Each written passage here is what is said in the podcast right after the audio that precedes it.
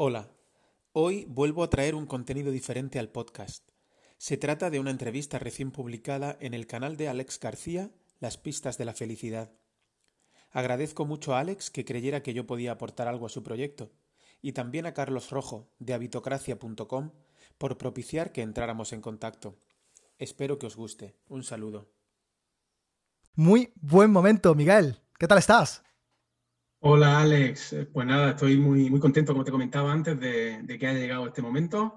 Y nada, vamos allá con la entrevista. Bueno chicos, ya sabéis que yo soy del momento presente, sabéis que soy muchísimo de mirar hacia adelante, de saber hacia dónde quiero ir. Y me interesa muchísimo que sea de eso de lo que nos hable la persona a la que traigo a este, a este templo del podcast de las pistas de la felicidad. Pero para el que no te conozca, Miguel, cuéntanos un poco quién es Miguel Franco y cuál ha sido tu camino hasta hoy. Bueno, pues como has comentado eh, hace un momento, soy profesor de educación secundaria, eh, en concreto de educación física, desde, el año 2000, hace 20 años, ya llevo 20 cursos. Wow. Y bueno, de naturaleza inquieta, eh, pues la vida me ha, me ha hecho acercarme a, diferentes ámbitos.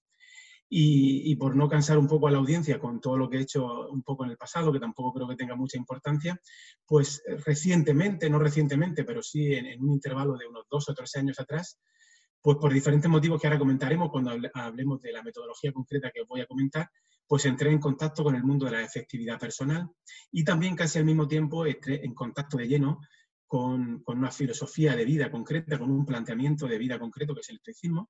Y bueno, de, esos dos ámbitos, que yo creo que, aunque nos cueste reconocer al principio, tienen muchos elementos en común, pues he generado esos dos proyectos que has comentado. Uno has comentado uno, que es el Team Rep, el, blog, el proyecto que, estoy desarrollando para ayudar a los jóvenes y a los no tan jóvenes a poner un poco de, de orden en el aspecto más organizativo, más estructural más funcional, más práctico de, sus vidas, porque yo no soy un profesional de la salud ni nada que se le parezca y no, quiero entrar yo en otras, en otras facetas que no me corresponden. Y por el otro lado, eh, el podcast de Estoicismo que empecé hace ya un año y medio de traducción del canal original de Massimo Pigliucci, que fue un poco, bueno, fue un poco, ¿no? De hecho es el que yo considero mi, maestro moderno eh, en, lo que al, en estoicismo se, se refiere. Al margen de eso, pues bueno, eh, soy una persona, eh, por mi profesión, por tradición familiar, pues bastante aficionado al tema del deporte, de diferentes modalidades. Eh, estoy casado, tengo, bueno, no estoy casado, tengo pareja y tengo dos hijos, quiero decir que tengo familia. Y, nada, hay un muy buen grupo de amigos del que me gustaría también hablar a lo largo del, de la entrevista, porque tienen mucho que ver con estos dos proyectos que, que os voy a comentar. Wow, pues creo que son, madre mía, pistas más que suficientes para empezar a darle caña a todo esto, Miguel. Wow, qué pasada. Bueno, vamos a empezar por la parte de la efectividad personal. Vamos a hablar de GTD, vamos a hablar de todo esto un poquito, pero vamos a comenzar como si no supiéramos nada de qué es eso de la efectividad personal, qué es eso del GTD.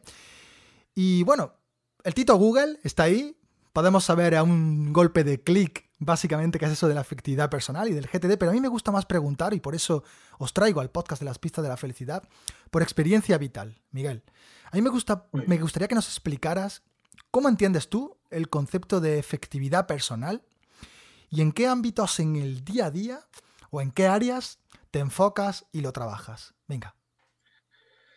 Pues mm, en, relación a todo este ámbito de la efectividad personal, de la productividad personal, de la gestión del tiempo, hay, un conjunto de términos o de expresiones eh, muy manidas y en relación a las cuales yo creo que hay mucha confusión.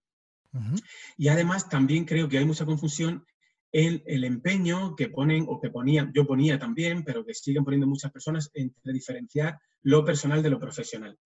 Yo creo que cuando hablamos de efectividad personal hablamos de una competencia transversal para gestionar las cosas de nuestra vida y las cosas de nuestra vida son las cosas que nos afectan y de igual manera que nos puede quitar el sueño un problema familiar, nos puede quitar el sueño un problema laboral. Entonces no entiendo muy bien y creo que es un obstáculo separar aquellas cosas que elegimos para temas profesionales o para temas personales. La, competencia de la efectividad personal no entiende de esas diferencias, como otras competencias, por ejemplo, la competencia de aprender a aprender o la competencia social o ciudadana. Uno no tiene unos valores para relacionarse con sus compañeros de trabajo y otros diferentes para relacionarse con, con sus vecinos. Yo creo que, que tenemos que ofrecer a la hora de, aprender, porque una competencia se puede aprender, no nacemos con ella, aunque nacemos con las posibilidades de aprenderla, pues tenemos que, que intentar que por lo menos el punto de partida sea un punto de partida válido. Porque si seguimos hablando de gestión del tiempo, de productividad personal, cómo centrarnos demasiado en el cómo hacer las cosas, en lugar de centrarnos en qué queremos hacer primero, eh, pues yo creo que vamos equivocados. Y eso genera mucha frustración en muchas personas que se ponen eh, con este ámbito. Entonces hacen cursos de gestión del tiempo, prueban esta aplicación de recordatorios de tareas nuevas, pero en realidad no han cambiado la estructura, no han cambiado la forma de relacionarse con las cosas que le llegan a su vida y por lo tanto creo que están condenados a fracasar una vez más. ¿Qué, emociones, tú que hablas muchas emociones, qué emociones nos genera el fracaso? Pues abandono, básicamente abandono, esto no es para mí, eh, este es mi carácter, yo no voy a poder organizarme bien nunca y se genera una espiral bastante negativa que yo veo mucho a mi alrededor, que yo creo que no es ni mucho menos responsabilidad del que lo intenta, sino que está aplicando recetas que no funcionan. Entonces, yo creo que hablar de efectividad personal eh, es más conveniente que hablar de productividad personal, es más conveniente que hablar de gestión del tiempo, que es algo que ya se sabe que no funciona y que de hecho el, tiempo no es un recurso que se pueda gestionar, no es como el dinero que lo puedo poner en una hucha o invertirlo y que me venga más dinero al cabo de, cinco años. El tiempo es algo, el tiempo es una circunstancia que nos afecta es como el viento, ¿no? El viento es una circunstancia, yo no puedo ahorrar el viento, ni invertirlo, ni guardarlo aquí para que me venga el viento del norte cuando yo eh, quiero el viento del norte. Entonces, el, viento lo tengo que gestionar cuando lo tengo disponible y lo que sí me hace falta es conocimientos técnicos para aprovechar bien el viento. Es decir, el viento eh, me, lo podré usar bien si sé a dónde voy y si sé manejar las velas que me lleven a dónde voy. Y ese es el conocimiento práctico que la efectividad personal sí nos abre una puerta muy grande y la metodología está en concreto, GTD también, eh, un conocimiento práctico, práctico, eh, un planteamiento práctico, un planteamiento muy bien definido, qué hacer con las cosas que nos van llegando. Por eso yo confío mucho en esta, en esta metodología, porque además de experimentar que funciona, da poco, poco lugar a la interpretación, a, ajustarlo al carácter, eh, ajustarlo a las circunstancias personales, y las circunstancias personales son las que son, pero lo que funciona, funciona para todo el mundo. Una cosa que también tenemos que, tener presente es que si bien las personas somos únicas y diferentes, también somos muy parecidas en muchas otras cosas. Ya lo creo. Es decir, nuestro cerebro aprende de igual manera por muy diferente que sea nuestro carácter. Eh, las decisiones conscientes las toma la misma parte de nuestro cerebro. Es decir, no hay nadie que tome decisiones conscientes con el hipocampo.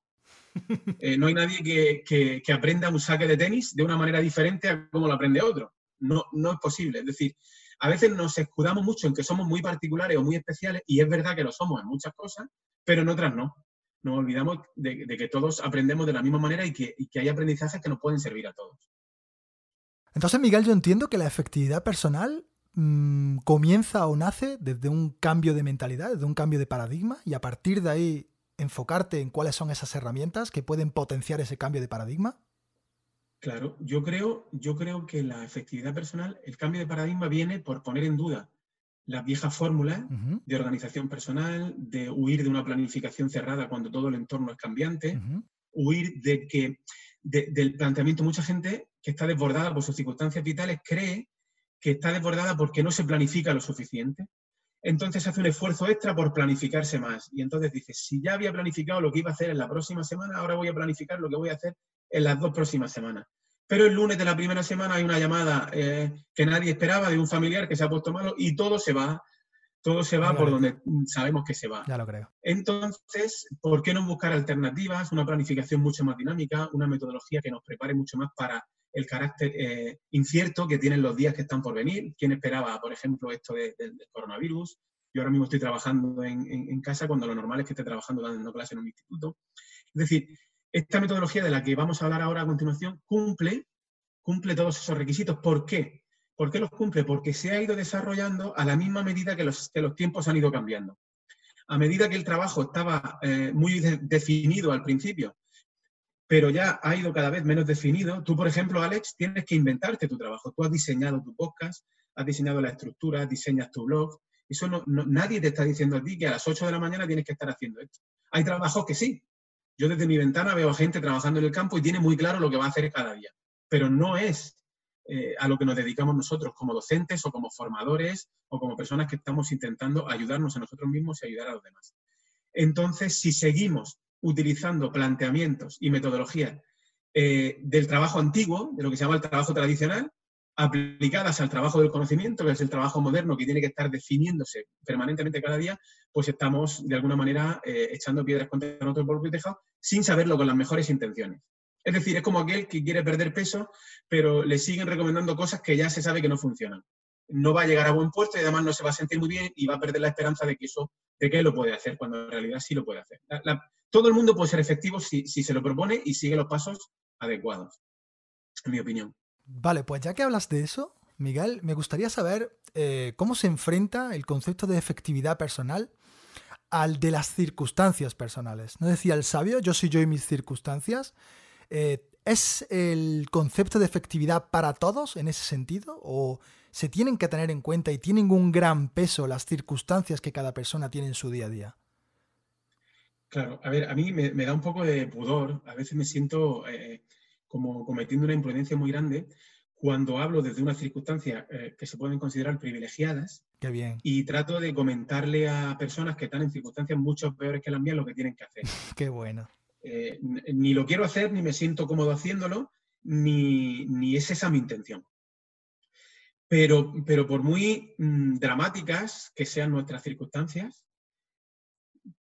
es más, voy más allá, cuanto más dramáticas sean, más necesitamos ciertas competencias. Al que la vida le es cómoda, lo tiene todo y, se pega pocos coscorrones, pues quizá pueda vivir bien eh, eh, siendo un torpe en este tipo de circunstancias, ¿no?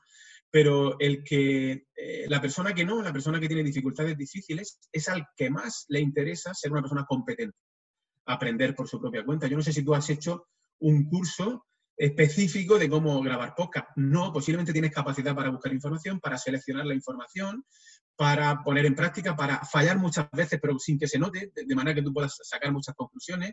No ha grabado 100 programas de podcast y lo has lanzado de golpe. No, ha ido grabando poco a poco, has obtenido mejoras, has pedido feedback. Yo creo que eso es bueno para todos y común para todos con independencia de las circunstancias en las que vivamos. Ahora, bien, circunstancias familiares dramáticas, circunstancias de escasez económica dramática, circunstancias de, Ahora hablaremos de eso, cuando, porque he visto que me ha planteado también alguna pregunta sobre el tema de la felicidad y todo eso. Es decir, claro que hay circunstancias donde es muy difícil eh, emprender, eh, ni siquiera, eh, quiero decir, cuando uno lucha por sobrevivir día a día, ¿cómo va a pensar dónde se quiere dirigir y cuál es su propósito en la vida si tiene que, sacar adelante a su familia cada día? Yo ahí ni me meto ni me quiero meter porque sería como, como vamos a ser. Un terreno peligroso. debería caer la cara de vergüenza. es decir, las circunstancias eh, son la base de todo, son la base de todo para mí. Y, pero, pero también veo que hay gente con circunstancias muy buenas que sigue apelando a sus circunstancias, entre comillas, desgraciadas, para no, eh, para no ponerse en marcha. Ahí sí que podemos hacer cosas. Es decir, eh, en, circunstancias malas, reales, yo ahí no me puedo meter. Eso, eso tienen que venir personas expertas, personas que sean que sean conocedoras de las circunstancias en las que vive la gente, profesionales de la salud, psicólogos, no sé, médicos de familia, personas que sepan acompañar. Yo ni sé ni puedo pretender eh, eh, llegar ahí porque no, no, sería, no sería adecuado. Miguel, háblanos de esa metodología tan chula del GTD. Sobre todo me gustaría saber qué cosas probaste antes del GTD y por qué fue el GTD el que te dijo, wow, venga, momento eureka, eureka, esto era lo que estaba buscando. Muy bien, pues nada, te cuento un poco. Eh, hace cerca de tres años eh, descubro o me manda un amigo un, curso gratuito con cuatro vídeos y con materiales de trabajo de Berto Pena que se llamaba Vivir sin reloj. Y, y, me gustó mucho, ¿no? Porque él ya planteaba un poco el cambio de paradigma de vivir con una planificación cerrada a vivir con un rumbo, ¿no? Cambiaba el reloj por la brújula, ¿no? Y esa, esa imagen me, me, gustó mucho. Cambiar un reloj, que un reloj es algo como que te agobia mucho, siempre viviendo perseguido por el reloj, a vivir con una brújula que te marca un sentido y yo creo que te permite avanzar un poco a, a tu ritmo. También leo a, Stephen Covey, Los siete hábitos de la gente altamente efectiva, que es un clásico que yo recomiendo. Empiezo a trabajar con Bullet Journal, y, me, empiezo a plantear la idea de, cómo adaptar todos esos materiales y esas ideas a, mis alumnos. Y buscando información, entonces doy con, el nombre de José Miguel Bolívar y con David Allen y GTD. Y, lo que leo me gusta tanto que me compro los dos libros, tanto el de Bolívar como el de Allen. Empiezo por el de Bolívar, creo que fue un acierto, aunque él mismo recomienda leer primero el de Allen. Eh, yo no le voy a quitar la razón porque él es el que sabe, pero yo leí primero el de Bolívar y, nada, por esa, mm, por esa trayectoria que yo ya, traía de, implementar en mi vida de manera inmediata lo que creo que me puede ayudar y comprobar si funciona o no funciona, eso es un defecto, una virtud que yo tengo. Y, creo que es una cosa que es la que me ha ayudado a, implementar esta metodología u otros, otros cambios en mi vida como de los que hablaremos ahora. Y, nada, y empiezo a, empiezo a experimentar las mejoras, eh, la sensación de control, la disminución del estrés, eh, el, darse cuenta de que confiábamos demasiado en nuestra memoria, en que la planificación eh, cerrada y rígida sirve para poco y si sirve para algo es para aumentar el estrés, porque aunque tengamos mucha suerte y la primera planificación cerrada la podamos cumplir porque el mundo, como decíamos antes, eh, nos ayude, a la semana siguiente el mundo se puede volver en nuestra contra, radicalmente en nuestra contra. Nos mira un tuerto y, adiós planificación. Y entonces yo creo que, que los principios universales básicos en los que se basa GTD al margen de sus hábitos, de los que vamos a hablar ahora, pues funcionan para todos. Y, entonces pues ha llegado para quedarse. Eh, el mismo José Miguel Bolívar dice que tiene cierto margen de mejora, la metodología en sí, porque se van conociendo nuevas cosas de neurociencia, de cómo funciona nuestro cerebro, de qué es mejor para aprender, de, cómo podemos aprovechar mejor en cada momento para decidir eh, mejor qué hacer en cada momento. Pero yo creo que, como Bolívar dice, es el nuevo estándar de efectividad personal a nivel mundial, GTD, y, si no GTD en concreto, los principios en los que se basa GTD. Venga, Miguel, eh, yo no sé mucho de GTD, ¿eh? de verdad, no es una de mis, especialidades. Sí que es verdad que he leído también mucha documentación sobre Bolívar, porque es curioso, a mí también me dijeron que primero era buena idea leer el libro de Bolívar. Eh, tengo entendido que son cinco pasos, corrígeme si me equivoco. Recopilar, pero... Sí, son cinco sí, Este, este es uno de las, esta es una de, de, de, las confusiones que de entrada uno puede tener al, entrar en contacto con GTD. Cuando hablamos de pasos, interpretamos que hay una secuencia, paso uno, paso dos, paso tres, paso cuatro, paso cinco, y que se ejecutan de esa manera, ¿no? Yo empiezo, empiezo con el paso uno y acabo por el paso cinco, pero no es así. Lo que son son cinco hábitos que se explican como cinco pasos pero lo que son son cinco hábitos. Los hábitos son capturar o registrar, es aclarar, que es tomar decisiones sobre las cosas que hemos capturado, y organizar. Esos, son los dos únicos hábitos que son secuenciales. Eh, el aclarar, no, vamos a entrar en profundidad porque daría para cuatro entrevistas. Cada uno de los hábitos podría dar para una, para una entrevista. Pero hay solo dos hábitos que son secuenciales, que es aclarar, organizar es eh, aclarar, es decidir, tomar ciertas decisiones sobre las cosas que hemos capturado, sobre las cosas que nos llegan al email. Cuando tú me mandaste un email proponiéndome eh, esta entrevista, eh, yo, yo, lo gestioné de la misma manera a que si me hubiera, si me hubiera llegado un email del instituto con una cosa que tenía que hacer o a una cosa que yo había apuntado de una idea que se me ha ocurrido para el podcast, se, se gestiona todo de la misma manera. Y en función de lo que decidamos en el paso de aclarar, que se decide en frío, se decide en frío. Si tú recuerdas, cuando me mandaste eh, el email, eh, pues yo te dije, muchas gracias, eh, Alex, por contar conmigo, te doy una respuesta en breve. Eso me permite a mí enfriar la mente, ver si yo estoy capacitado para esto, ver si encaja en mi esquema general. por, por, mucha ilusión que me hagas, si las circunstancias hubieran sido otras, te hubiera tenido que decir que no. permite, permite, por un lado, tener una situación controlada porque todo está capturado y por otro lado te da la tranquilidad de decidir en frío algo de lo que nunca nos arrepentimos. Es decir, siempre nos arrepentimos, nos genera mucho más estrés y ansiedad tomar decisiones en caliente que a lo primero que viene, que decidir en frío cuando tienes en ese momento una visión general de las cosas que tienes o los frentes que tienes abiertos a las cosas que tienes o que quieres hacer. Luego hay un cuarto hábito que es el hábito de reflexionar, revisar, reflexionar. Y otro, el último, que es ejecutar, que no simplemente es hacer, no simplemente es hacer, sino es decidir qué tipo de trabajo hacemos en cada momento en función de las circunstancias en las que nos encontramos. GTD proporciona avances significativos a cualquier persona que lo implemente eh, si esa persona cumple dos requisitos. Uno, que tenga más cosas que hacer que tiempo para hacerlas. Y yo creo que es una cosa que es muy frecuente hoy en día. Nos viene, nos viene a huevo. Nos viene al pelo. Y otra, que esas cosas tengan que ser un poco definidas. Es decir, que nuestro trabajo sea lo que se llama el trabajo del conocimiento, que no solo es trabajar, trabajar, trabajar, trabajar, trabajar como loco, sino es decidir qué hago y luego eh, eh, ponerme, ponerme a hacerlo. ¿no? Es decir, es decidir, sobre todo es decidir qué se va a quedar sin hacer y quedarme tranquilo con que eso no se puede hacer. Eso me gusta. Esa es la clave. Es decir, puesto que no vamos a llegar a todo, no vamos a poder leer todos los libros, no vamos a poder ver todas las películas, no vamos a poder hacer todos los cursos que queramos, no vamos a poder yo como profesor poner en marcha todas las iniciativas que me gustaría. Solo me puedo quedar tranquilo con lo que no hago si sé qué es lo que no estoy haciendo. Si lo que no estoy haciendo se queda ahí dando vueltas, me aparece esto, me agobia, luego esa, sabes tú cómo es las tormentas mentales, ¿no? Tú sabes de esto más que yo.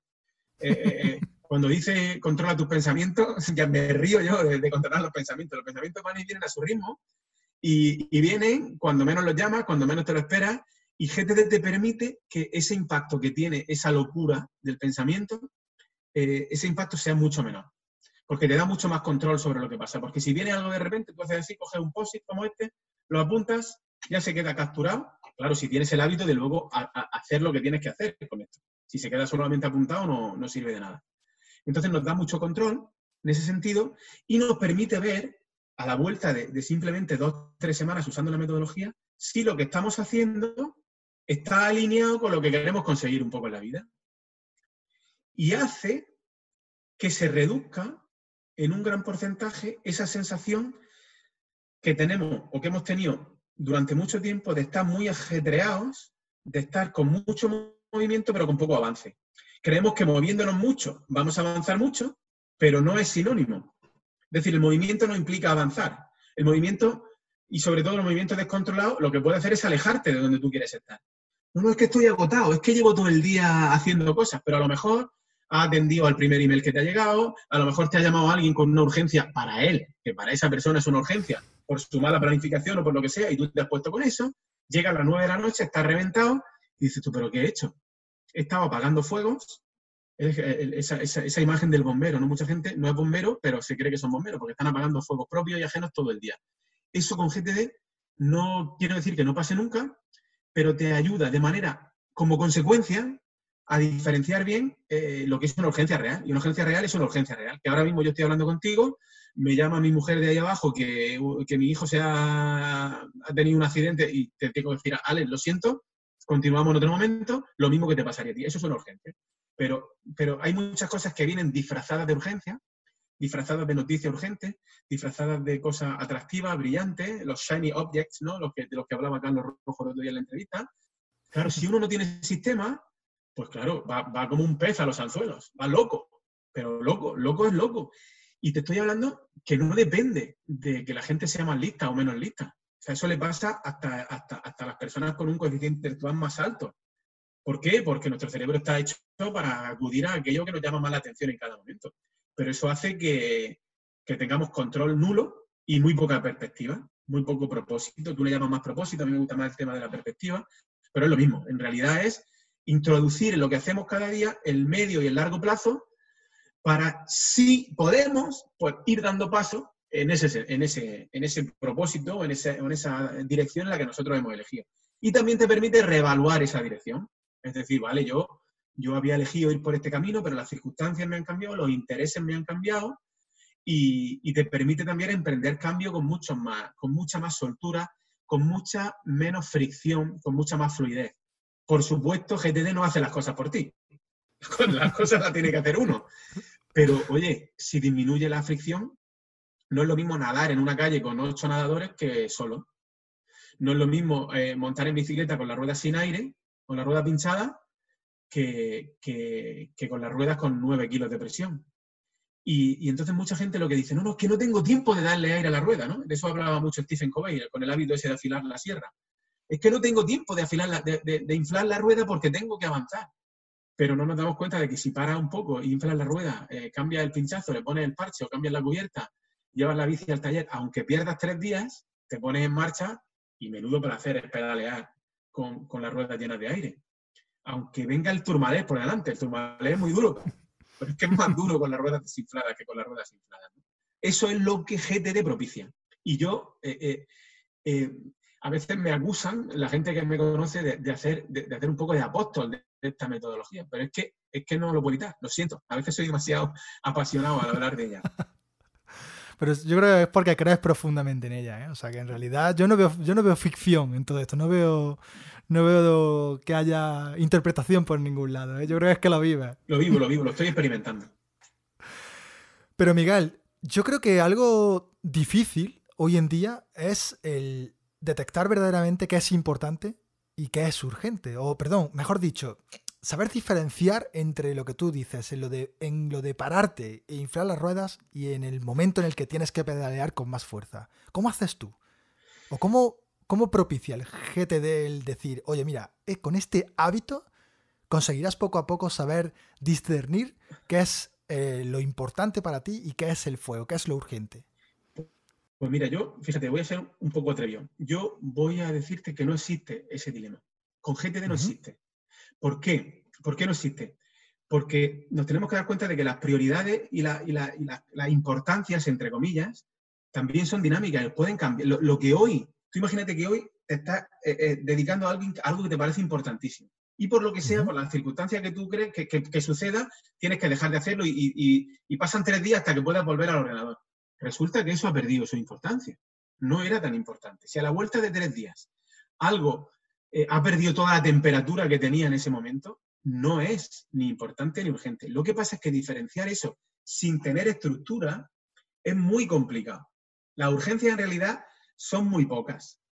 Entonces, eh, eh, si uno no tiene un sistema definido, una metodología concreta, lo que yo le llamo una infraestructura de funcionamiento, de gestión de las cosas de la vida, con independencia de lo que se dedique, es muy difícil no dejarse llevar por la urgencia del momento.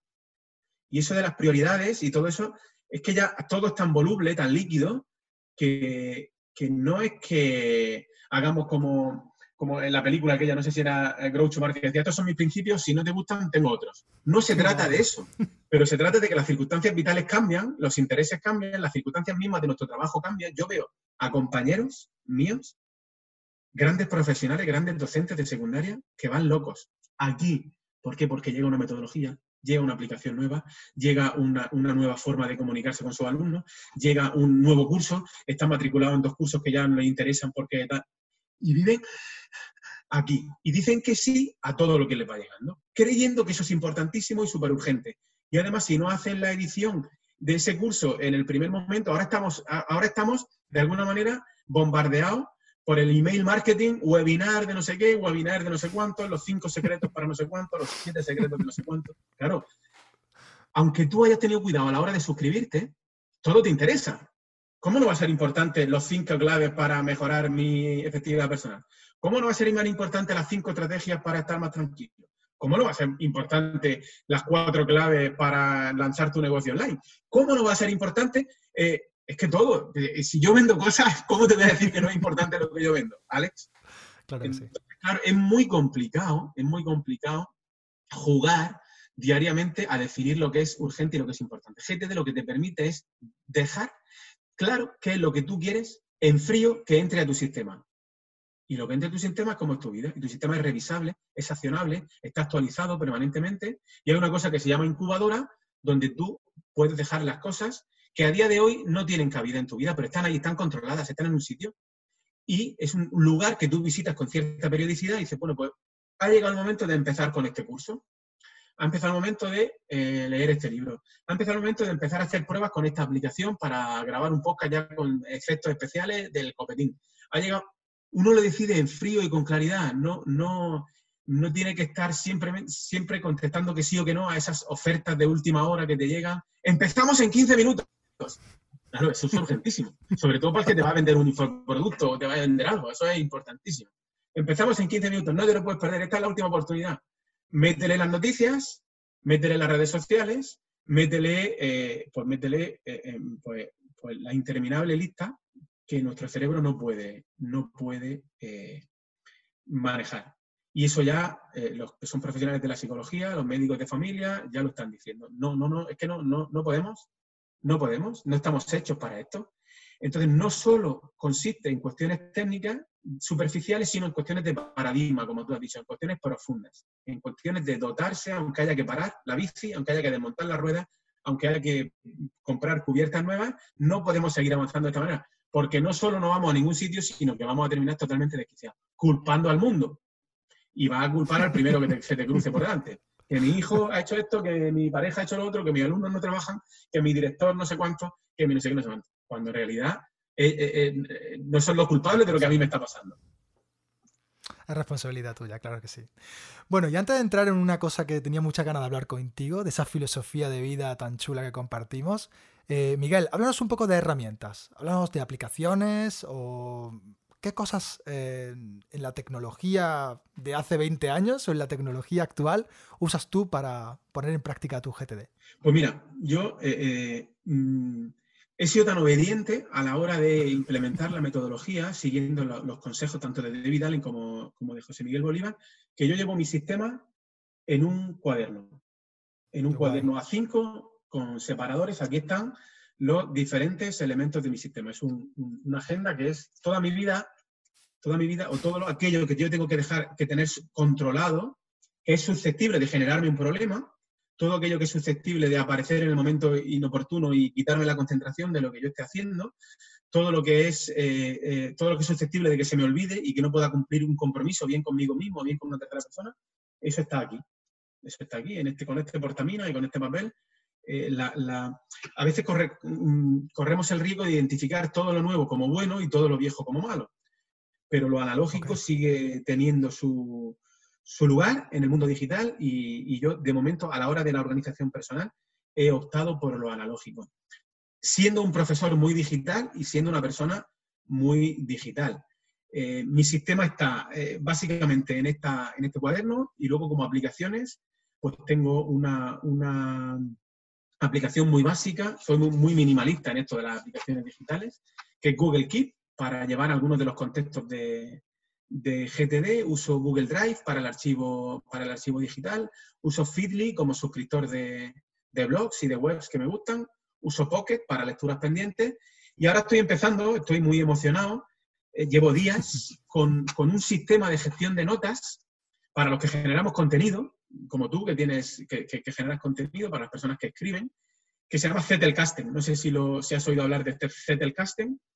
No. Pues te, recomiendo que lo captures, Zettelkasten, porque es un sistema eh, que me tiene cautivado. Estoy estudiándolo, he, empezado recientemente a estudiarlo y, bueno, ese básicamente es mi sistema. Pero bueno, eh, las herramientas son lo de menos, porque las herramientas pueden ser un obstáculo. Eh, las herramientas no van a solucionar los problemas que nosotros tenemos, a no ser que nosotros cambiemos nuestra forma de, no solo de manejarlas, sino de relacionarnos con las cosas que tenemos que manejar con las herramientas. Ok, le voy a dejar la nota del programa, le voy a dejar la nota del programa porque me ha parecido interesante. ¿eh? Eh, bueno, madre mía, estoicismo. ¿Cómo una cosa tan antigua puede estar eh, hoy en día tan, tan de moda? Porque yo creo que se está empezando a poner de moda esta corriente filosófica, esta forma de vivir, esta forma de pensamiento. Y sobre todo me gustaría saber cómo llegó a tu vida y cómo encaja eso del, eso del estoicismo en tu filosofía de vida. Hablamos un poco de todo esto. Venga, pues cuento un poco sin extenderme, porque como es un tema también que me, que me apasiona mucho, corro el riesgo de, tirar del hilo y no parar. Tú para mí en cuanto lo consideres conveniente. No, no, porque yo disfruto, yo no puedo pararte, ¿eh? no me pongan esa aprieto. En el, ¿eh? en el, episodio 78 del podcast de Meditaciones Estoicas cuento un poco la historia de lo que es mi relación con el estoicismo, pero tiene como varios puntos, ¿no? El primero es pues, lo que uno puede estudiar en el instituto, en bachillerato. Yo soy, no soy de la ESO, soy del PUB y del COU.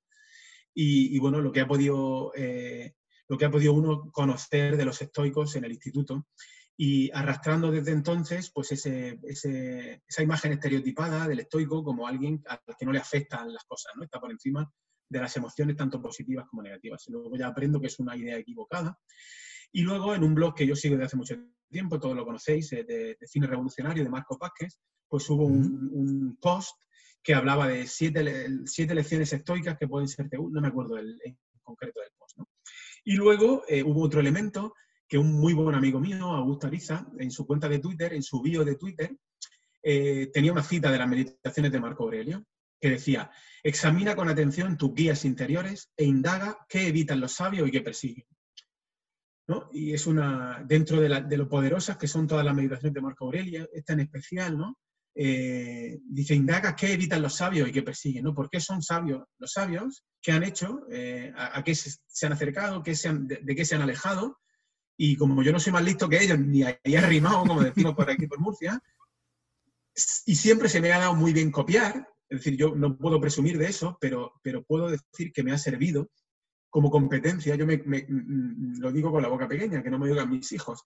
Yo me copié mucho en el instituto, ¿no? De los que sabían, de, mis compañeros que sabían. Además eran muy generosos conmigo y me dejaban copiar. Y digo, ¿por qué no sigo copiándome de los que saben? Pero no copiándome para obtener una buena nota, sino para vivir mejor. Porque el estoicismo de lo que habla es de aspirar a una vida mejor, a una buena vida. No a una vida buena de posesiones materiales, que si las hay se pueden disfrutar perfectamente, no, no, reniegan de ellas, pero sí para vivir una, buena vida. Y en relación a eso, eh, tú me has preguntado por qué algo tan antiguo tiene tanta, tanta, ¿Por qué sigue vigente hoy en día? O sea, ¿por qué se puede aplicar todo? Y te voy a leer, y te voy a leer literal el eh, primer párrafo, los dos primeros párrafos de Sobre la felicidad de Séneca, escrito hace dos mil años, en el siglo I de nuestra era. Y vamos a ver si tiene actualidad o no. Dice, todos los hombres, hermano Galeón, quieren vivir felices, pero al ir a descubrir lo que hace feliz la vida van a tientas, y no es fácil conseguir la felicidad de la vida, ya que se aleja uno tanto más de ella cuanto más afanosamente la busca si ha errado el camino. Y si este camino lleva en sentido contrario, la misma velocidad aumenta la distancia. Hay que determinar primero lo que apetecemos. Luego se ha de considerar por dónde podemos avanzar hacia ello más rápidamente. E iremos viendo por el camino, siempre que sea el bueno, cuánto se adelanta cada día. Y ahora fíjate si esto tiene actualidad. ¿eh? No había ni redes sociales, ni noticias, ni Netflix, ni, nada. Dice, hace dos mil años. Mientras erremos de acá para allá, sin seguir otro guía que los rumores y los clamores discordantes que nos llaman hacia distintos lugares, se consumirá entre errores nuestra corta vida, aunque trabajemos día y noche para mejorar nuestro espíritu. O sea, está definiendo hace dos mil años lo que nos pasa ahora, que estamos esforzándonos mucho, si la gente yo creo que se esfuerza. Hay mucha gente que, tacha a los demás de vagos, gandules y tal. Yo, yo creo que no, yo creo que la gente lo que pasa es que está agotada de probar cosas que no funcionan y de, ir como pollo sin cabeza probando una cosa, probando otra. Dice, hay que decidir, pues, a dónde nos dirigimos y por dónde. No sin ayuda de algún hombre experto que haya explorado el camino por donde nosotros avanzamos. Es decir, necesitamos guía, necesitamos eh, coger un camino, probar, sacar conclusiones mientras vamos avanzando y eliminar un poco de, nuestra, de nuestro campo de visión, ¿eh? de nuestro campo de visión, es como si vamos conduciendo y queremos tener todo el mundo a nuestra vista, ¿no? Tenemos que tener la carretera y quien va viniendo, que es lo que nos, lo que, nos va a permitir o impedir llegar al trabajo en el coche. Eso no lo ponemos en duda. Pero cuando estamos en otros ámbitos, lo queremos tener toda la vista, no queremos perdernos nada. En fin, pues el estoicismo yo creo que también nos da las claves, de alguna manera nos ayuda mucho a, a darnos esa guía es una filosofía práctica, una guía sobre cómo actuar en el mundo moderno pues para el tiempo que tengamos de vida, que no sabemos cuánto va a ser, no sabemos ni siquiera si este episodio se va a publicar. No lo sabemos. Nos hace mucha ilusión que se publique, Alex, pero no lo sabemos si se va a publicar. No lo sabemos. Es que no, lo sabemos. Mientras estemos vivos, pues vivir eh, con un objetivo claro que es la tranquilidad, la paz interior, eh, la ataraxia de la que hablan los, los estoicos y, y y de alguna manera introducir en nuestra vida aquellas cosas que nos acerquen a ese estado de ataraxia, no que nos alejen. Lo que no podemos decir es que queremos tranquilidad, pero, pero, pero si nos levantamos, desde que nos levantamos hasta que nos acostamos, hacemos lo contrario de lo que nos proporciona tranquilidad, pues ahí hay una, hay una, una, una no me gusta llamarlo incoherencia, porque yo soy también el tema más incoherente del mundo, porque la, coherencia absoluta no existe, ¿no?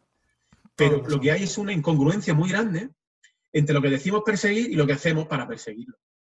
Y aquí Séneca, en el párrafo primero de su libro sobre la, sobre la felicidad, nos lo dice. Entonces el estoicismo es una filosofía de vida, una forma voluntaria y consciente de estar en el mundo que nos puede dar un poco las claves para iniciar ese camino, que no quiere decir que lo vayamos a conseguir, pero quiere decir que cada momento de tranquilidad que nosotros consigamos, pues bien habrá merecido el esfuerzo, por lo menos desde mi punto de vista.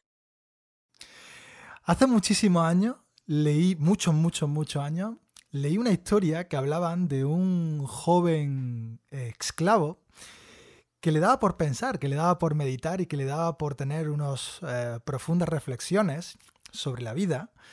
Y decían que tenía un amo que lo llevaba todos los días hacia el centro de, su ciudad para vender una serie de trajes, una serie de, de, lo que eran perfumes, y de que ese esclavo en cierta ocasión se le cayó un perfume y lo rompió, y su amo empezó a pegarle con el palo en la espalda. A lo que el joven filósofo, que en esa época no se conocía el nombre, pero te lo diré yo, era Pícteto, le dijo, tenga usted cuidado que si sigue golpeándome de esa forma va a partir el palo. o sea, me dio, me dio que pensar este tipo. Eh. Dije, esto, si es mentira, es una historia muy buena, va a vender muy bien, pero si es verdad, madre mía, ¿cómo puede una persona ser feliz con algo que le está proporcionando una incomodidad tremenda? Me decía a mí mismo. Son casos extremos pero ponen eh, de relieve eh, el, punto clave del estoicismo. El estoicismo es tan potente que dice lo siguiente. Es imposible que tus deseos no se hagan realidad, siempre y cuando desees aquello que debes desear. Y dice que lo que es, solo podemos desear aquello que depende de nosotros. Y nunca podrá depender de nosotros las acciones de otros, los resultados de nuestros esfuerzos, las opiniones de otros eh, o las cosas que no son simple y llanamente nuestro juicio sobre las cosas, nuestras opiniones y nuestras decisiones de acción, nuestras acciones. Claro, aparece un sabio cada 400 o 500 años en cada una de las tradiciones. nosotros no podemos ser epístetos. Posiblemente a mí si me pasa eso me levanto bien salgo corriendo o bien le reviento la cabeza con el mismo palo que me están reventando la cabeza a mí. ¿Por qué? Porque no soy un sabio. Pero eh, pero, pero sí tengo una gran oportunidad para progresar, para, para, eso de lo que tú hablas también, también, para separar lo que es la emoción de la acción, para, para centrarme cada día en qué depende de mí y qué no depende de mí, para darme cuenta cada día de, en qué medida voy practicando en, lo que es la virtud estoica, las cuatro virtudes cardinales, la sabiduría práctica, la templanza, el coraje eh, eh, y, y, la justicia. Y, de alguna manera, pues es un planteamiento de vida que, nos puede ayudar en esta época tan convulsa, que nos creemos que es la única época convulsa que ha habido, pero todas las épocas han tenido lo suyo. Y si no, que se lo cuenten al mismo Episteto antes de que Pafrodito, que era ese, ese amo suyo, lo liberara, ¿verdad? Eh, pues, pues yo creo que es una, es una, una filosofía de vida a la que merece la pena acercarse. De hecho, tenía aquí otra cita preparada. Tenía una cita antigua que era la de Séneca y una cita moderna de Pigliucci, y voy a leer solo el, final de la de Pigliucci que dice, la filosofía estoica no es una panacea, ni trae una varita mágica, pero es una fuente increíble de sabiduría y fuerza interior. Y cuanto más la estudies y practiques, más frutos producirá. Pruébala, no te arrepentirás. Este es el, el final de la introducción de un kit de emergencia que ha escrito Massimo Pigliucci para esta época del confinamiento por el, por el COVID-19 y que yo recomiendo, si, se busca en Google simplemente eh, kit, o no sé si estará traducido al español, Emergency Kit Massimo Pilucci, es un documento de un valor incalculable, gratuito, es decir, que, ahí está, ahí está. Y, yo creo que, que, por muy de moda que se haya puesto, pasará a la moda, porque la moda por definición pasa, si no, no es moda. y, y bueno, y si hemos tenido la suerte de entrar en contacto, no, importa por qué entremos en contacto con ella, si es por moda, pues, pues bienvenida sea la moda, ¿no? Y, nada, y yo invito a la gente a que conozca un poco más de, ella, invito a la gente a que, a que escuche eh, entrevistas de Massimo Pilucci, que entrevistas de otras personas, que de Donald Robertson, que también habla de, de, de estoicismo, en las meditaciones estoicas, que es lo que hago yo, que no es nada más que, que, tenga mucho mérito, que simplemente traducir al español el canal de, de Massimo Pilucci, en fin, las puertas de entrada pueden ser, pueden ser varias, pero yo creo que nadie se arrepentirá de poner en práctica en mayor o menor medida esta, esta filosofía de vida. Miguel, pues ha llegado el momento. No conozco ahora mismo mejor persona que pueda hablarnos de qué es para él la felicidad. ¿Qué es para ti la felicidad? Miguel, cuéntame. Pues, eh, pues yo la verdad es que es un término, un concepto, una idea eh, que, que, siento y siempre he sentido, por lo menos desde que he empezado a reflexionar sobre ella, eh, que me queda un poco grande. De hecho, mm, voluntariamente no la uso. No la uso. No la uso ¿por qué? Por varias razones. Una, también por pudor, por, eso que comentábamos antes, porque mis circunstancias son tan ventajosas o tan privilegiadas en relación a, otra tanta gente que yo me puedo permitir el lujo de reflexionar sobre si soy feliz o no. Y eso es una cosa con la que no, con la que no soy capaz de relacionarme con naturalidad. Entonces, eh, creo que cualquier persona en cualquier circunstancia puede tener propósito, puede intentar mejorar, pero hablar de felicidad me, cuesta trabajo, sinceramente. ¿eh? Y mira que este podcast se llama, lo, lleva, lleva la palabra en el título, las fiestas de la felicidad. Cuando hablamos de felicidad, yo creo que hablamos o preguntamos por dos cosas diferentes. Una, en el momento presente, ¿no? cuando alguien nos, nos pregunta que, eres feliz, pues yo creo que va a depender mucho de, qué te ha pasado en el, en el momento anterior, ¿no? Sí, sí, sí. No sé, se te acaba de romper una, un, eh, te acabas de comprar un gran ordenador y se te acaba de caer y se te ha roto y no has comprado seguro, no tiene garantía, entiendo que, muy feliz. A eso no lo pregunto. Eso es una cosa. Y luego está eh, el conjunto, ¿no? El conjunto, la vida en su conjunto, eh, eh, se siente uno satisfecho con la vida, con lo que está haciendo, tiene uno perspectiva de mejorar, tiene uno frentes abiertos que le aporten valor a su, a su vida, yo creo que también tendrá que ver con eso. Paul Dolan, que, ha escrito un libro muy bueno que se llama Diseña tu felicidad, estudia. La suerte que tenemos es que en relación a este ámbito cada vez hay más evidencia científica. Porque como nada escapa a la biología, la felicidad también tiene su base fisiológica, tiene su base neurológica, tiene su base hormonal, tiene su base de contexto. Cada vez sabemos más sobre este tema y eso es bueno porque nos impide irnos cada vez más por los aires, ¿no?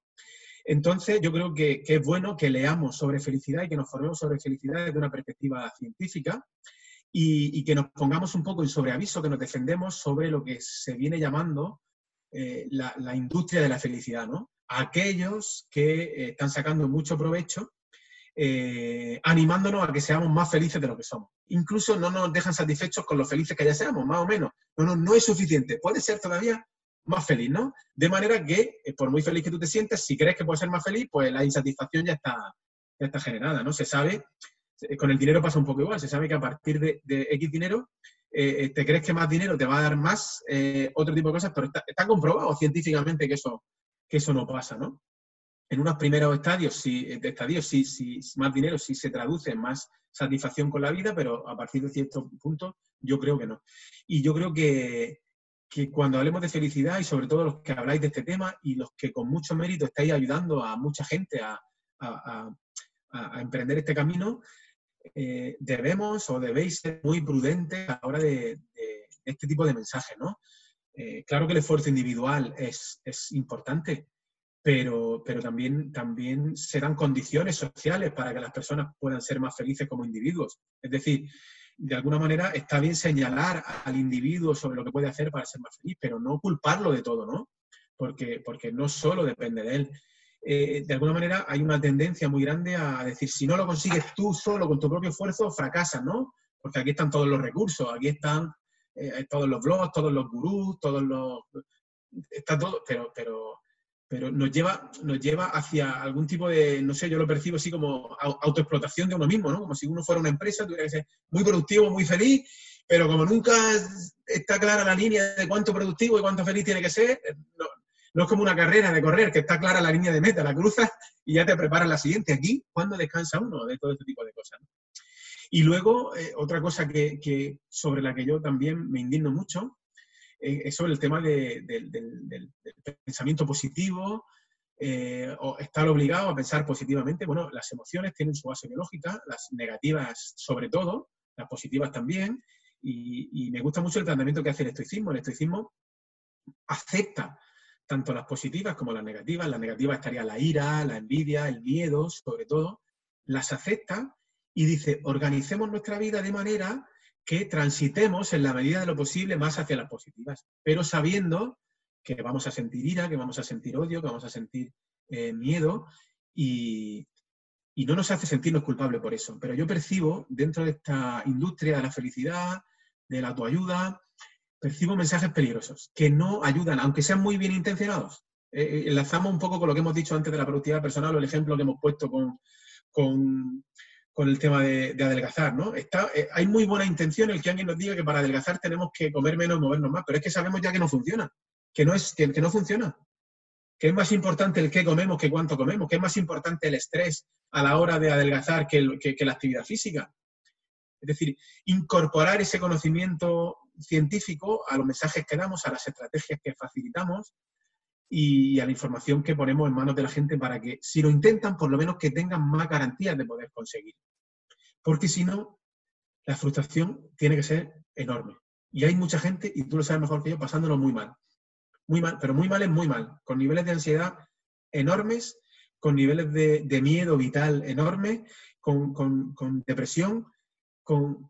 yo, en fin, el, diagnóstico es que para mucha gente es muy malo. Y si lo que reciben no, ya se sabe que no funciona, pues, pues, pues el, cóctel es, mortal, es muy malo, muy malo. Entonces yo soy muy imprudente a la hora de hablar de, de felicidad. Yo trato me, como me gusta el tema, me engancho y no te diré y me pongo a hablar y no paro. Discúlpame. No, no, no, no, ni mucho menos. Además, me gusta muchísimo lo que estás diciendo. ¿eh? Trato de, ser muy, muy poco ambicioso. Cero. sí, sí, genial. Muy poco ambicioso y trato de, de, hacer cosas, incorporar más acciones con propósito a mi vida y ver lo que pasa.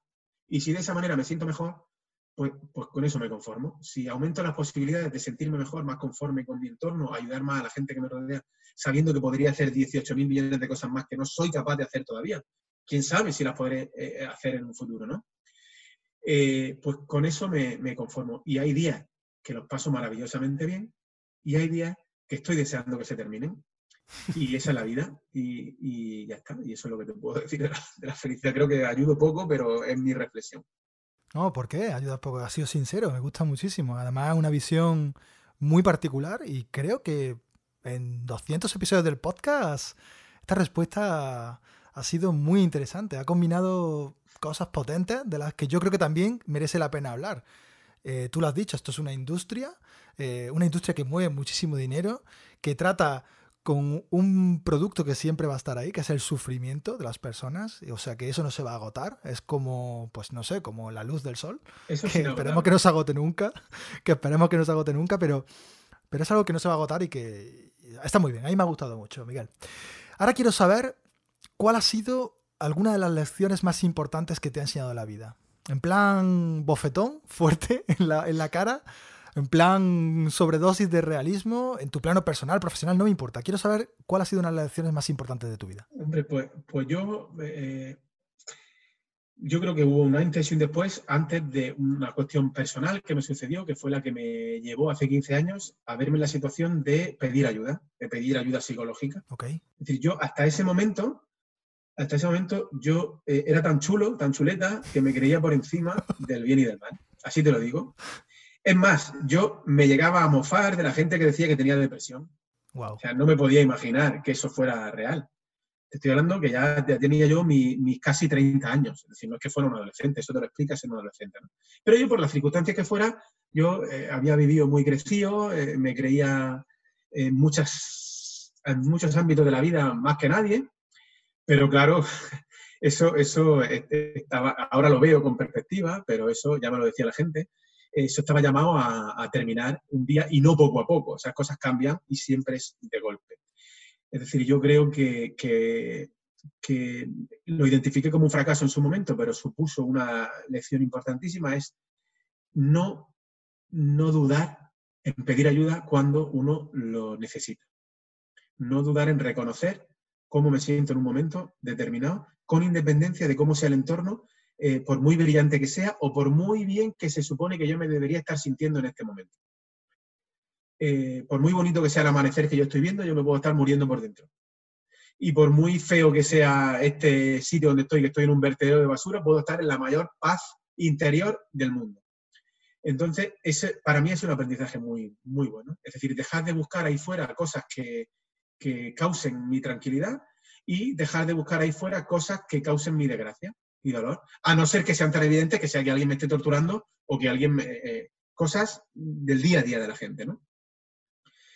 Eh, y básicamente eso es lo que yo te podría decir. Es decir, eh, el fracaso fue pegarme un ostión del 15, donde ese, esa, esa, persona que a sí mismo se tenía muy idealizada se dio cuenta de que era pura ceniza eh, y no se pudo recomponer. Hubo muchos intentos de recomponer esa ceniza, pero la ceniza ya sabes muy bien tú que no vuelve a ser el tronco quemado, ya no puede ser tronco quemado. Y a partir de ahí pues se inicia un camino de, mejor, un camino mejor, un camino mejor. Y, en el centro de todo eso está eh, relacionarme con, las personas de otra manera, escuchar mucho más a las personas, no escuchar para responder, sino escuchar para aprender. Eh, en fin, no, pasarme de listo, eh, al contrario. En fin, pues eso es lo que te puedo decir es un poco a nivel personal. saber que necesitamos a los demás y que no hay nada de debilidad en pedir ayuda, sino todo lo contrario. Eso es un poco lo que te puedo comentar. El poder del hábito, Miguel. ¿Tienes hábitos? ¿Crees en él? Venga, cuéntanos. Hombre, pues, pues no, es que crea en él, es que creo que es, la, la, mayor herramienta de transformación vital que puede existir. De hecho, todo el mundo sabe lo que tiene que hacer, lo que pasa es que no lo hace con la suficiente frecuencia. Ajá. Ni más ni menos. Qué bien. Todo el mundo, o sea, todo el mundo sabe lo que hay que hacer, pero o bien no se dan las circunstancias, o bien no se, ha, no, se ha diseñado un entorno para que hacer lo que hay que hacer sea más fácil, o bien a la gente no le ha llegado el momento, o no quiere. La libertad está, es el valor supremo. Pero, pero yo creo que, el hábito, eh, pequeñas acciones repetidas durante el tiempo suficiente, transforman la vida. No te convierten en otra persona, porque lo que somos somos, pero te hacen, eh, te convierten en, una versión diferente de la misma persona, que puede ser para bien o, para mal. Pero yo creo que si uno se dispone a cambiar de hábitos, pues es para bien. Y creo que el poder de los hábitos es brutal. Y los testimonios de la gente lo, lo corroboran, ¿no? ¿Qué modelos sigues? ¿Te inspiras en alguien? Pues yo ha habido varias personas que me han, que me han, que me han inspirado mucho en este sentido. Eh, no sé, eh, he cambiado muchos hábitos, tanto en tema de alimentación, de ejercicio físico, eh, de varios ámbitos. Hay una persona que es muy inspiradora, que la hemos nombrado antes, que yo creo que ha transformado la vida de, miles y miles de personas, que es Marco Vázquez, que tiene un enfoque integral muy bueno y ya desde hace unos meses o años ha, ha incluido la parte de mentalidad en su proyecto. Antes solo era el tema de salud, de alimentación y de ejercicio, pero ahora, ahora ya ha, traspasado un poco esa línea. Yo creo que su esquema, que su esquema es muy bueno. Un esquema basado en un planteamiento pareto, de no obsesionarse, de no llevar las cosas al extremo, pero sí que mayoritariamente aquellas cosas que hacemos pues vayan alineados con eso, con esos hábitos. ¿Por qué?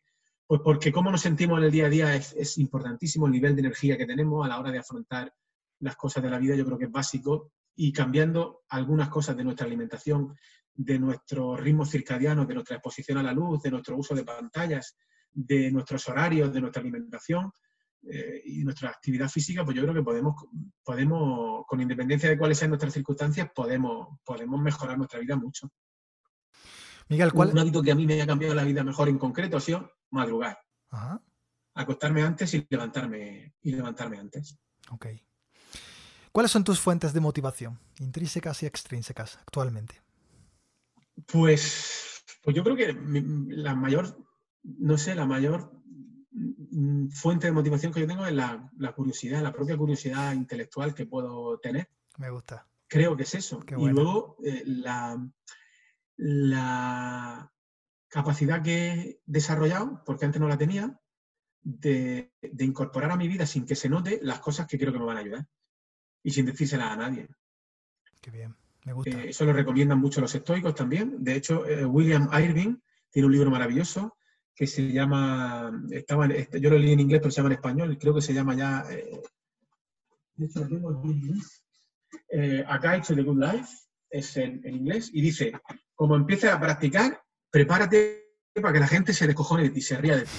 Así que no lo anuncies mucho, no, no anuncies que vas a empezar a acostarte antes, ni digas que vas a empezar a quitar las notificaciones del móvil, ni digas que vas a poner el móvil en blanco y negro, ni digas que, va, que, vas a apagar el móvil a las ocho y media de la tarde y no lo vas a encender hasta las ocho y media de la mañana. Eso no lo digas, porque enseguida va a aparecer el gracioso y te va a decir, pero si te vas a morir igual, ¿dónde vas a acostarte a las 10 de la noche?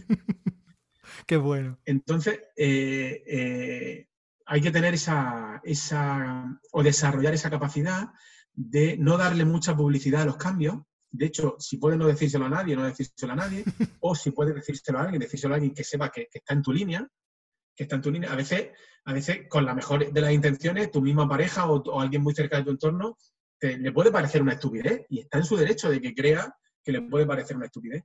Pero si tú crees que te puede mejorar la vida, pues adelante y que no se note mucho.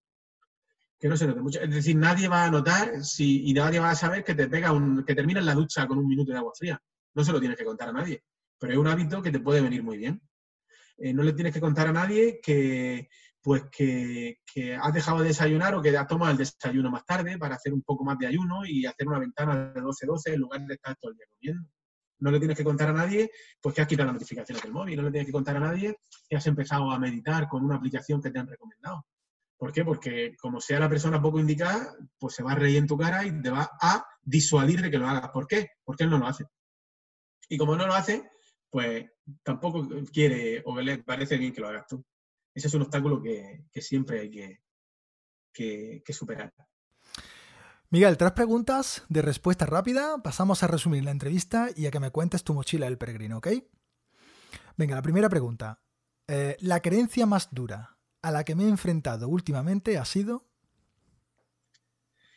Pues, pues el creer que todo se conseguía a base de fuerza de voluntad y descubrir que la fuerza de voluntad es un elemento, pero que tiene mucho menos peso del que nosotros nos pensamos. Es decir, la fuerza de voluntad sirve para, mm, para ponernos en marcha o para parar un tren, pero no sirve para, para, continuar todo el trayecto. Hay, hay un, agotamiento muy grande y creo que, es mucho mejor eh, cambiar ciertas cosas antes que confiar mucho en la fuerza de voluntad. Cambiar ciertas cosas de nuestro entorno, disminuir la fricción para que la fuerza de voluntad tenga más recorrido.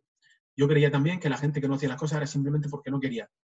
Y ahora veo que, no es porque no quiera, sino que es porque lo tiene muy complicado. Porque hay circunstancias y, elementos de, su entorno, conscientes o inconscientes, que visibles o no visibles, que, es imposible que avance.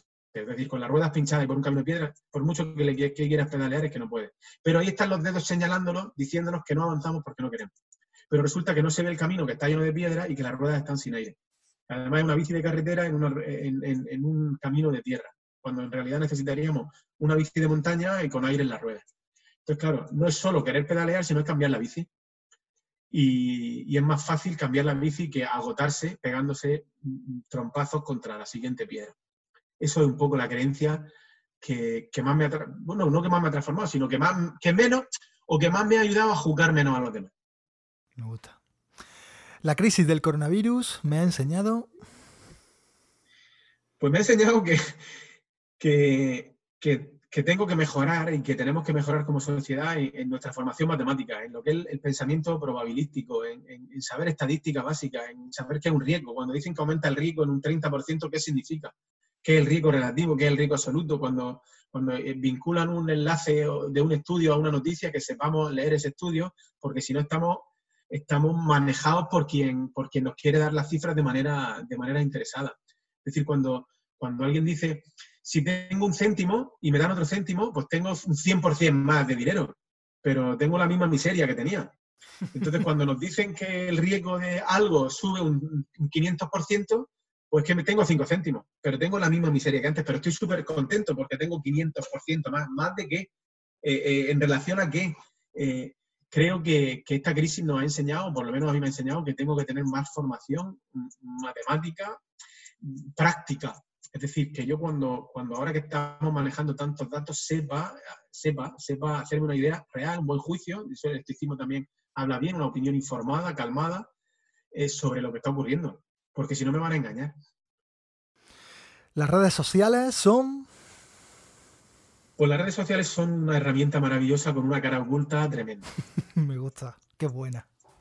son una herramienta maravillosa. A mí Twitter, Twitter, eh, por Twitter eh, eh, he accedido a, a, gran parte del conocimiento que me ha transformado como profesor y como persona.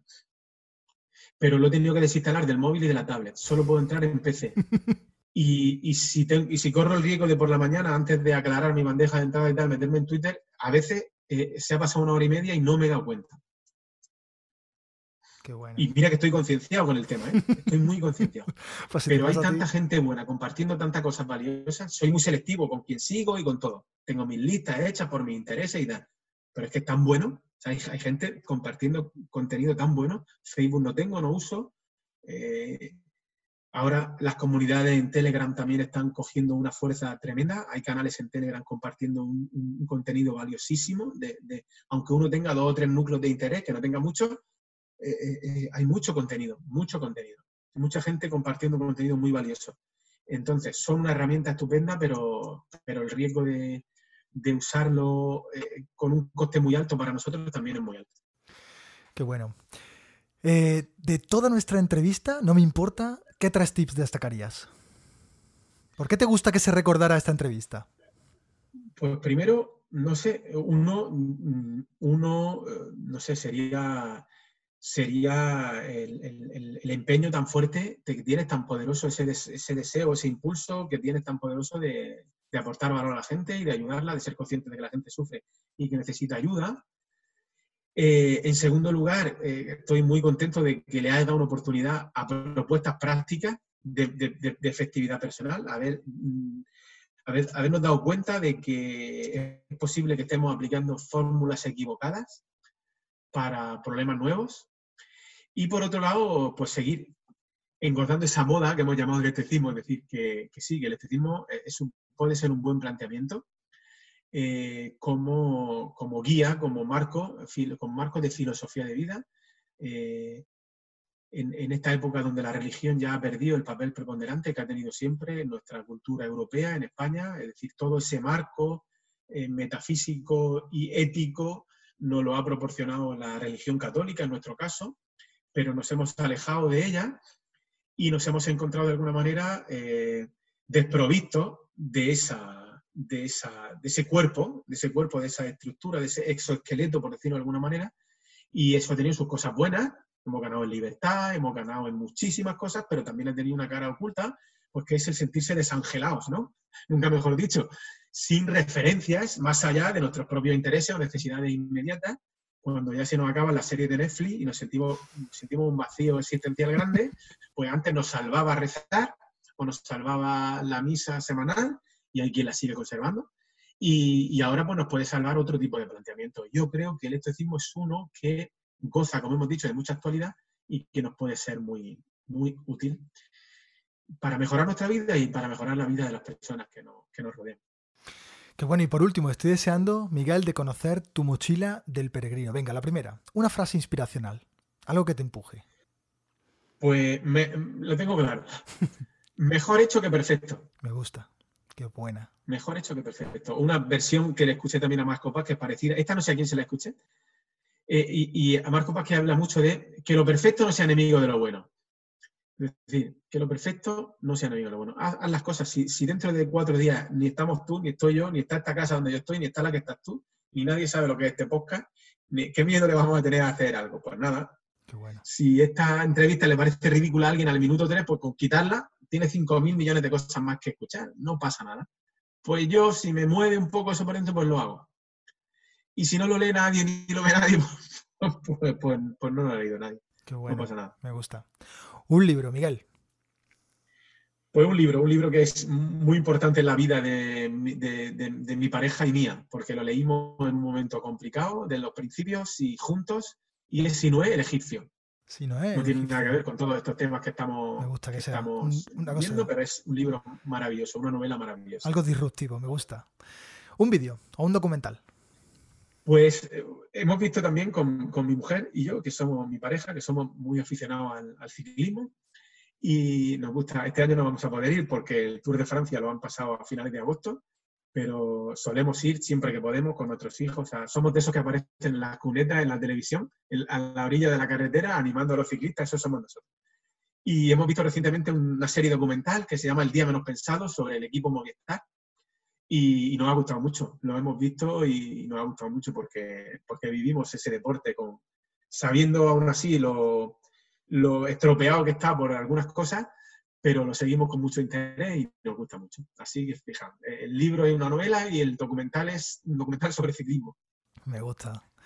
Eh, ¿Con qué hábito te quedas, Miguel? De todos los que has dicho, de todo lo que has hablado, de ese mindset, ¿con qué hábito te quedarías? Si tuvieras solo que escoger uno. Pues con madrugar. Me gusta, de acuerdo. Y por último, un podcast o programa de radio.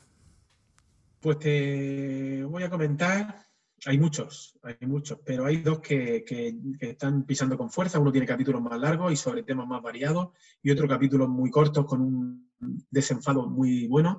Uno se llama Píldoras del Conocimiento, que habla de temas muy, muy variados también. Y, en una entrevista de este conocí al segundo, que es el de Kaizen, que es el de, el de mm, Javier Álvarez de Santiago, se llama, no me acuerdo el nombre del chico que lo lleva pero son dos muy buenos. Estoy suscrito en Evox a los dos y hablan de temas desde finanzas, desde secos cognitivos, estrategias del pensamiento, eh, esquemas mentales, eh, tecnología. Eh, me gustan mucho, los dos disfruto mucho. Me gustan, pues los dejaremos todos en la nota del programa. Por último, Miguel, momento spam. Venga, ¿dónde te podemos encontrar? Pues bueno, me podéis encontrar en, Meditaciones Estoicas, el podcast. Es un podcast que, que si me das 30 segundos te explico por qué lo hice. Yo empecé a escuchar el podcast de Pilucci, lo, conocí por Twitter, eh, estaba en inglés, es un inglés que entendemos los que no tenemos un nivel muy alto porque Pilucci es italiano, entonces es un italiano hablando en inglés, eh, lo tenemos más fácil que si fuera un inglés nativo o si fuera americano. Y entonces yo me, acordaba de, tres o cuatro amigos concretos que no saben inglés y que no podían escuchar. Y yo decía, pero ¿cómo es posible que estos no puedan escuchar? Y dije, voy a hacer una prueba con dos o tres primeros episodios si soy capaz de transcribirlo y de grabarlo y de tal, eh, se lo regalo. Y nació como un regalo para esos amigos. Y, bueno, y le está gustando a la gente y se escucha mucho. La verdad es que se escucha mucho todos los episodios. Hay tres episodios que son diferentes, el 78, el 98 y el 99, que son de mi cosecha propia, porque el resto del contenido eh, son, son ni más ni menos que transcripciones de un contenido que ya está, que ya está creado. Y también pueden encontrar, así a nivel de redes sociales, en Twitter, que arroba miguelfranco2, y en mi blog, que es teamred.com. Team de adolescente, team, y red de rebelde revolucionario, red de red con B y con V. Es un nombre, la verdad es que es un nombre muy poquísimo acertado, porque nadie lo puede buscar nombre, pero bueno, no sé, en, esos momentos que uno se deja llevar por su impulso, pues le salió así. No importa porque lo dejaremos todo bien puesto en la nota del programa. Miguel, nada más, agradecerte de verdad de todo corazón el que nos hayas dedicado tu bien más preciado, que es el tiempo. Gracias de corazón. Muy bien, pues muchísimas gracias Alex a ti por haber contado conmigo, mucha suerte en tus proyectos y, y ánimo. Como digo siempre, nos vemos en el camino. Nos vemos en el camino. Ya nos hemos encontrado por lo menos. y a vosotros, soñadores, pues nada, Simplemente despedirme, muchísimas gracias por esas valoraciones de 5 estrellas en iTunes, por vuestros comentarios, por vuestros me gusta, pero sobre todo por regalarnos vuestro bien más preciado que es el tiempo. Nada más, un abrazo muy fuerte de todo corazón, chicos, chicas, y como digo siempre, nos vemos en el camino. ¡Chao!